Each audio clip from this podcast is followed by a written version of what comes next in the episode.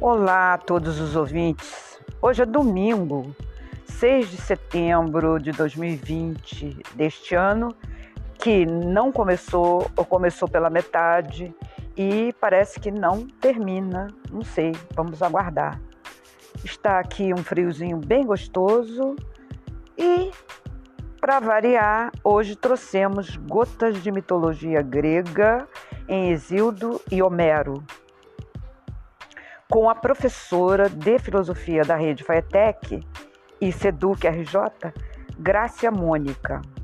Ela é mestra em filosofia moderna e contemporânea pela Universidade do Estado do Rio de Janeiro, UERJ, na linha de pesquisa Estética e Filosofia da Arte, com a dissertação sobre a questão do trágico no pensamento de Nietzsche, a partir da leitura de O Nascimento da Tragédia, e assim falou Zaratustra, sobre a orientação da grande, da grande mestra querida, professora Rosa Maria Dias. Grácia também é especialista em filosofia moderna e contemporânea pela UERJ. Tem graduação em pedagogia e em psicologia pela Universidade de Santa Úrsula, USU, e em filosofia pela Universidade Federal do Estado do Rio de Janeiro, UFRJ e FIX. Grácia tem várias publicações em revistas aqui no Brasil. Vamos ouvir as gotinhas que Grácia nos trouxe, as gotas da mitologia grega.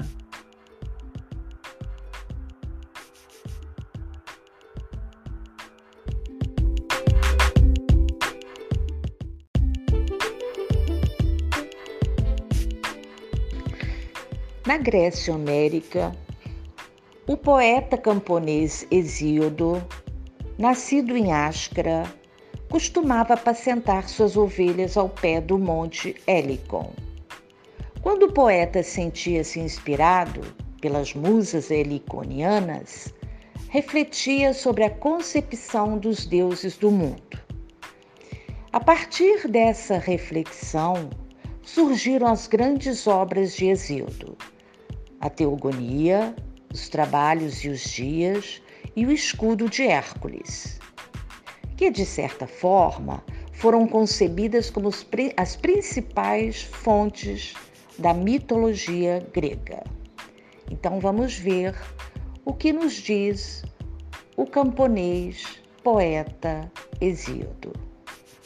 No prelúdio de sua obra Teogonia, o poeta invoca as musas heliconianas, anunciando a descrição de todas as musas e os catálogos dos deuses imortais do Olimpo. Desta maneira, a teogonia expõe a origem da ordem do cosmos pelo estabelecimento do poder de soberania, como por exemplo, na luta, nas lutas pela soberania, Urano o céu constelado, é derrubado por seu filho mais terrível, Cronos, o tempo, que por sua vez este é destronado por seu filho mais novo e superior, Zeus, que assume o trono dos imortais no Monte Olimpo. Zeus, o deus dos deuses, representa o símbolo moral da medida em que faz reinar a justiça sobre o mundo.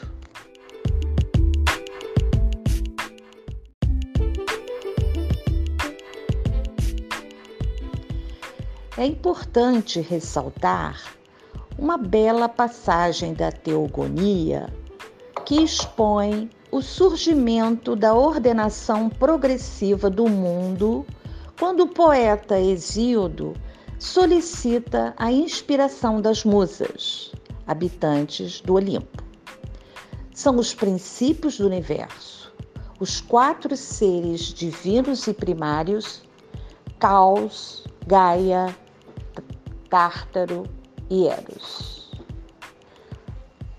Diz o texto: Em verdade, no princípio houve caos mas depois veio Gaia, terra, de amplos seios, base segura para sempre oferecida a todos os seres vivos, para todos os imortais, dons dos cimos do Olimpo nevado.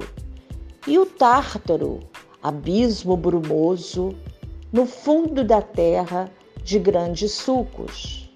E Eros, o mais belo entre os deuses imortais, o persuasivo, que no coração de todos os deuses e homens transtorna o juízo e o prudente pensamento.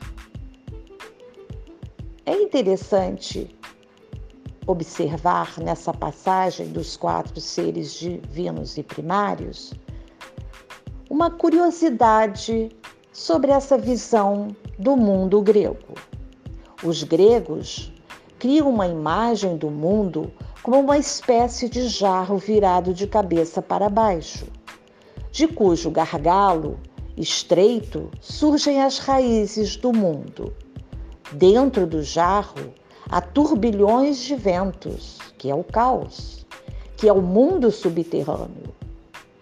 Mas depois do combate de Zeus contra os titãs, Zeus fechou essa abertura do jarro para sempre, de maneira que o mundo caótico não pudesse mais emergir à luz.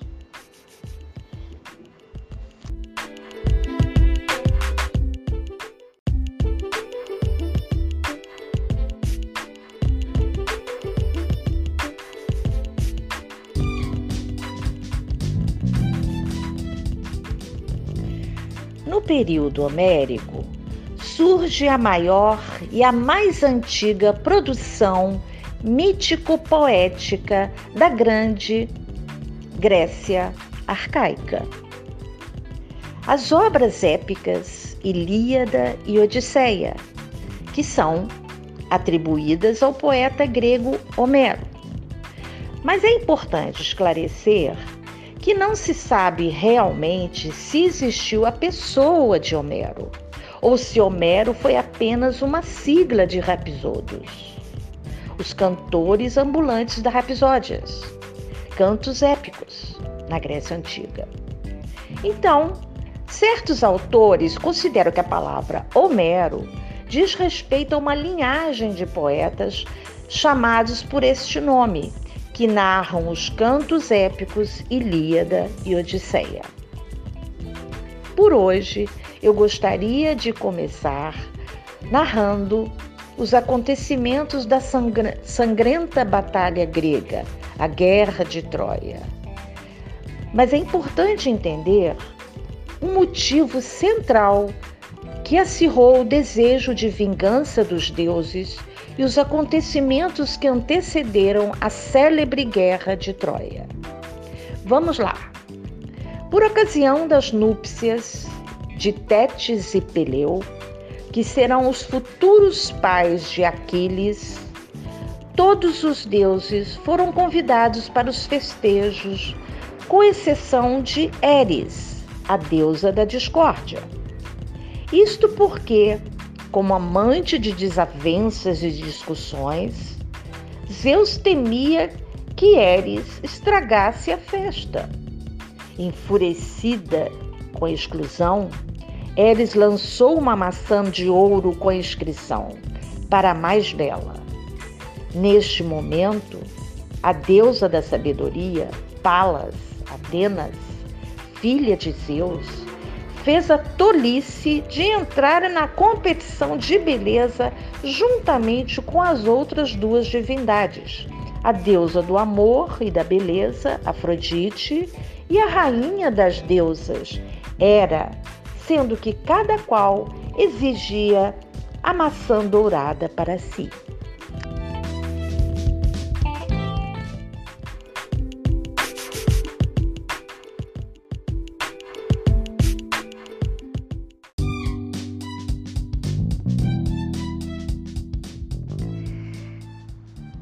Como vimos, a deusa Eris, a deusa da discórdia, ao lançar a maçã, com a, com a, a maçã de ouro, com a inscrição para a mais bela, provocou nas três belas deusas a disputa.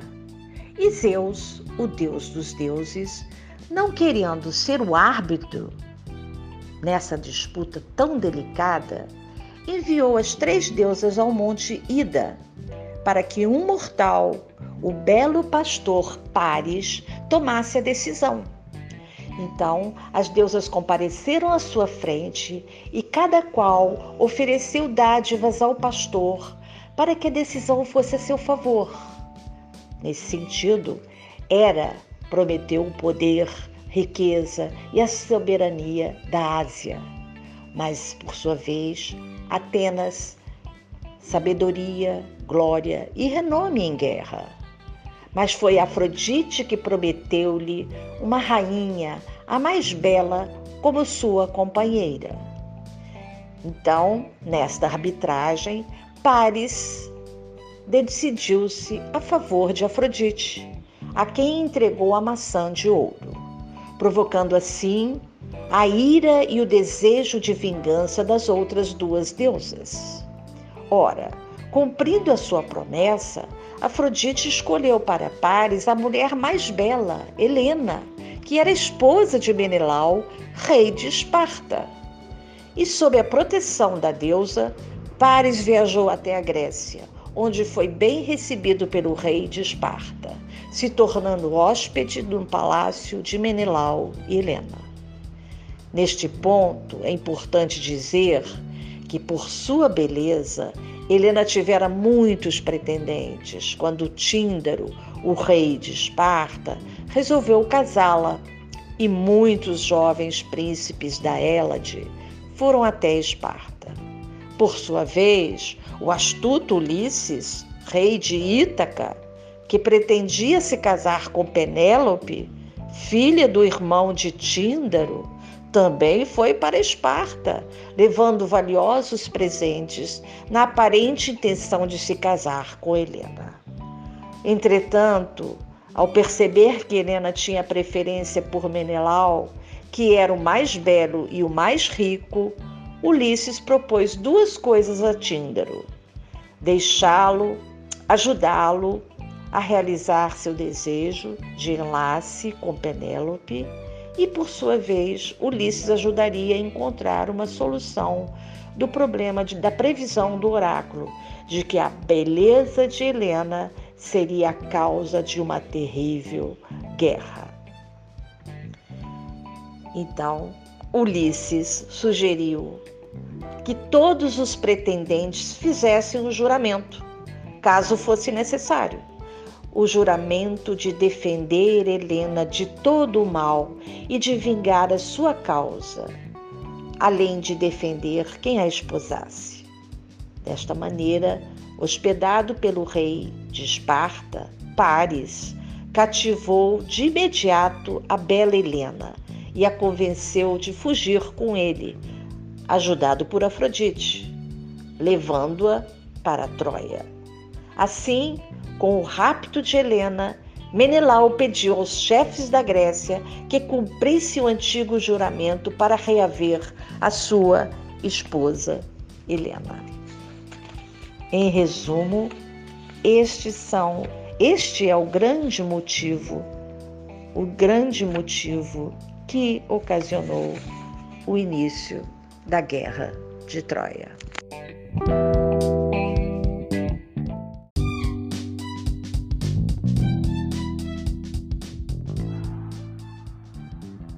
Grácia, querida, as suas gotas ficaram uma graça.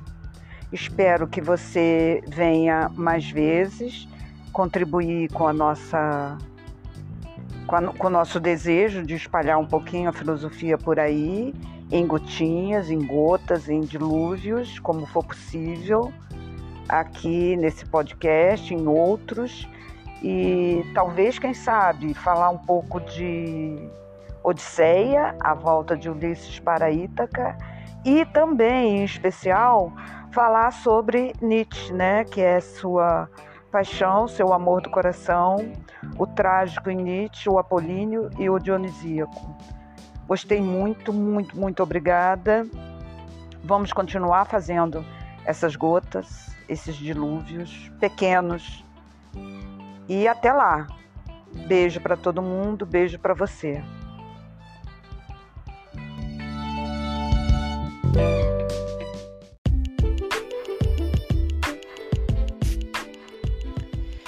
Querida Helênia, quem tem que agradecer sou eu por ter tido essa oportunidade que você me ofereceu, né, de falar sobre os gregos, de falar sobre o pensamento mítico e de no futuro também falar sobre o pensamento de Nietzsche, com todo prazer.